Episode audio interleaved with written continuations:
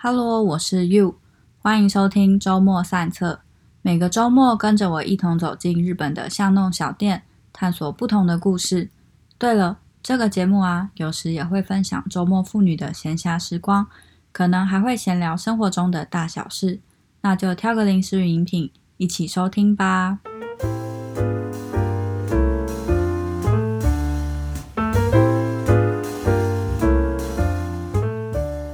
好的，那这一集的一开始呢，想要先谢谢有收听试播集的朋友，他们给了我许多很受用的建议，因此呢，我的开头有做一些调整，不知道有没有人发现？加上有人提醒我忘记做自我介绍了啦，所以我现在要来讲一下我的背景跟为什么我现在会在日本工作。我是在大一升大二的暑假，跟我的姐姐还有她的大学同学们呢，一起到日本。自助旅行，那那一次呢，我们很热血的用了 JR Pass 去了关东、关西、东北四国等等非常多个城市，有点像是建筑巡礼，然后也住了很青春的 Guest House。那次回来之后呢，我对于日本的印象就是念念不忘，于是隔一年又跟我大学的挚友呢去了一趟京都旅行。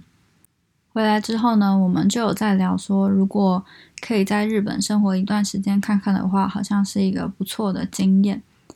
不过毕业之后直接踏入职场啊，真的也没有时间去规划这一切要怎么开始。然后就很刚好的，我的国中同学呢，他从日本打工度假回来了，跟我做了一些经验上面的分享，让我更确定我一定要在三十岁以前申请打工度假看看。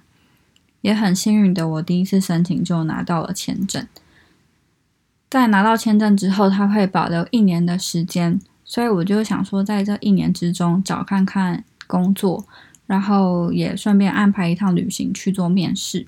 那在这些计划一达成之后呢，我就在京都一间和服店打工，同时也有在做民宿打工换宿的工作。那在这中间，我真的遇到了很多贵人，还有受到很多同事们的照顾，之后就转职到现在的。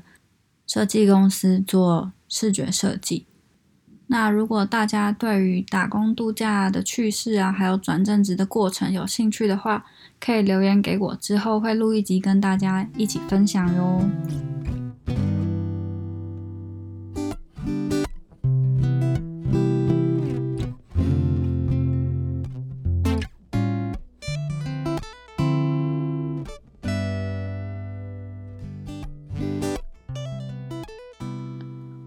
好的，那终于要进入到这一集的主题了。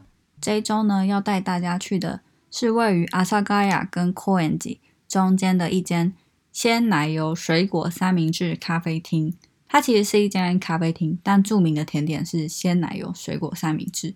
由于它的名字非常难念，所以我会请 Google 小姐念给大家听：Jules Verne Coffee，Jules Verne Coffee。那我会先跟大家介绍怎么到达这间咖啡厅的交通方式。坐从新宿坐中央线到 Koenji，就是高原寺站北口出来之后呢，沿着地铁下面走，会看到一间 Big A 的超市。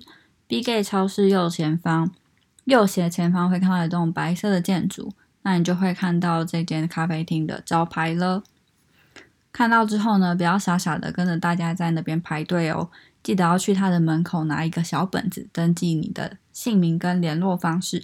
它上面会写你之后要回来的时间带大概是什么时候。像我是十一点四十五分去登记的，那我回来的时间呢是两点到四点的区间，也就是他们最后一批客人的时间。这边跟大家提醒一下，就是店家的资讯呢，其实可以透过他们的 SNS。比如说 Instagram、Twitter 或 Facebook 去更新会比较快一点，因为蛮多店家 Google 其实都更新的比较慢。我个人的经验啦，那他们在疫情期间呢是只营业到四点钟，这边也跟大家一并更新一下。然后在这中间的时间呢，我就去了阿萨嘎亚附近蛮多小店的，这之后会跟大家介绍。我们就直接先进入它的甜点评论时间。那我当天点的呢是草莓鲜奶油三明治。其实他前一天的 Instagram 上面会刊登他隔一天所贩售的水果三明治有哪些。说实话，我是冲着橘子鲜奶油三明治而去的，因为我本身不太敢吃草莓，但是都远道而来了，怎么样都要进去一下。再加上他们家的咖啡呢，是由日本一个叫做 Special Tea Coffee 协会里面的烘豆师他们所烘焙出来的豆子，所以对于咖啡控的我来说，也是觉得非常的值得。那它的鲜奶油呢，我先说一下，就是它鲜奶油是那种不甜不腻的，然后再搭配上草莓，就是有点水果果酸的味道下去，非常的综合。然后你一口的层次会有就是生吐司的那种松软感觉，然后加上鲜奶油的绵密感，然后再加上那个草莓它的那种颗粒感觉，所以会有三重不同的感受。这边我个人是还蛮喜欢的，我觉得跟咖啡也非常的 match。那我点的咖啡呢是伊索比亚，比较偏酸味一点点的。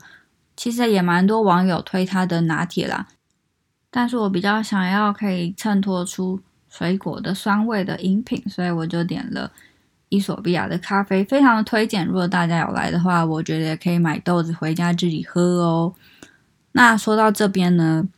它的甜点大致上我给了四颗星，然后因为我本身不是很喜欢草莓嘛，所以对于草莓我就不多做评论。但是吐司的，呃，就是生吐司的香味啊，然后还有鲜奶油的口感，跟它是属于那种吃下去你会先感受到水果的酸味，然后之后呢慢慢鲜奶油的奶香味会这样溢出来你的口你的口腔，我觉得很很丰富啦。好，说那么多之后呢，我就要来讲一下它的整体店家的环境。因为我刚好是最后一组客人嘛，所以我被安排到的是一个落地窗的位置。那天的阳光洒进来，真的超级美丽的。如果大家对于室内照片有兴趣的话，可以去看一下我的 IG 介绍文里面应该有写哟。然后啊，我还有注意到店里有陈列一系列的藏书，是来自于呃法国作家。朱尔凡尔纳的书，那他是一位科幻小说作家嘛，所以就是后来才想到说店内有放一些地图啊、地球仪啊，然后还有飞机等等的，应该就是向这位作家致敬。然后店名应该也是来自于这位作家。那其中呢，我认识的书就只有《环游世界八十天》的是。我觉得大家都可以从这些很细微的地方看得出店家的用心。然后啊，这边要再跟大家提醒一下，因为它的店的空间不太大，大概可以到十位客人吧。然后如果是要带小朋友来或是婴幼儿来的话，可能就要多多想一下，因为他店里面真的没有办法可以放得下婴儿车。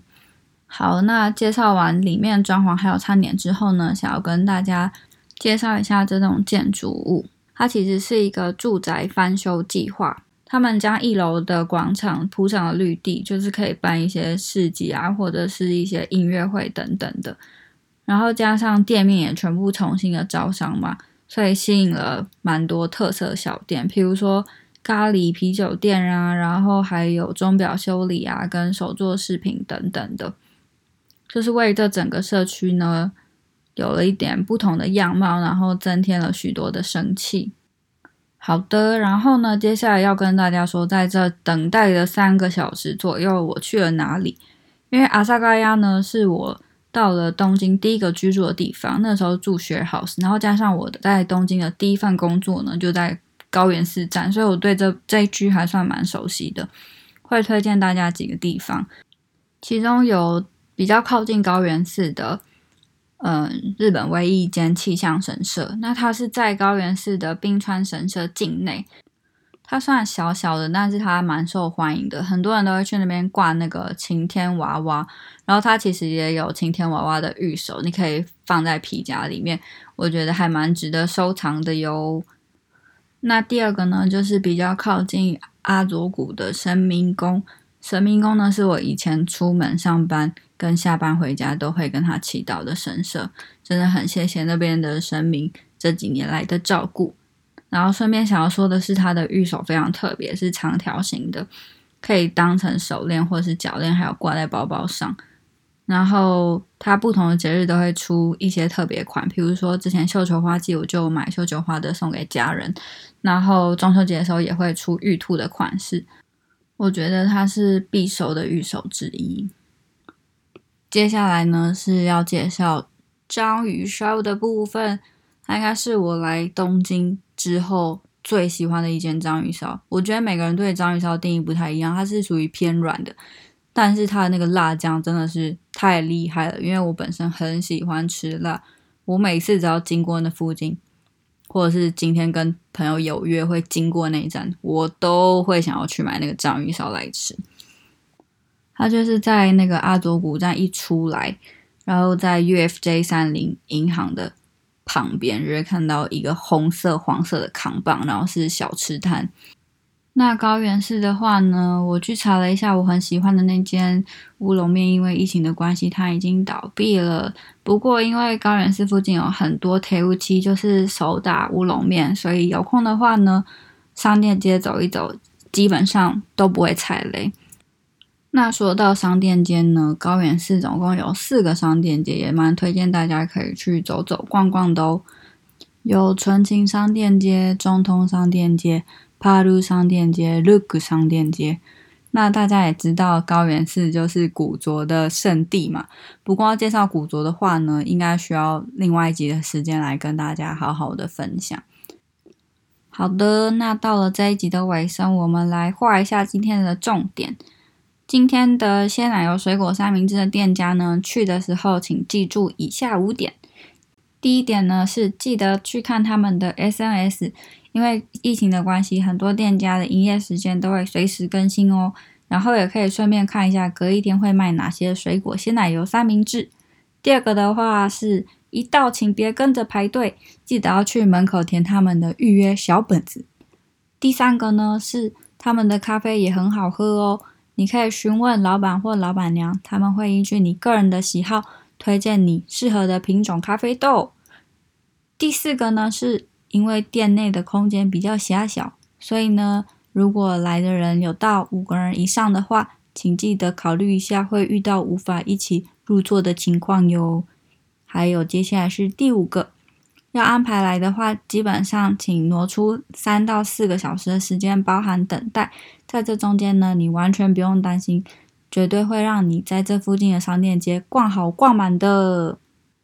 那今天这一集就到这边结束喽，让我们期待下个礼拜会走进什么样的小店吧。我要斯密纳塞。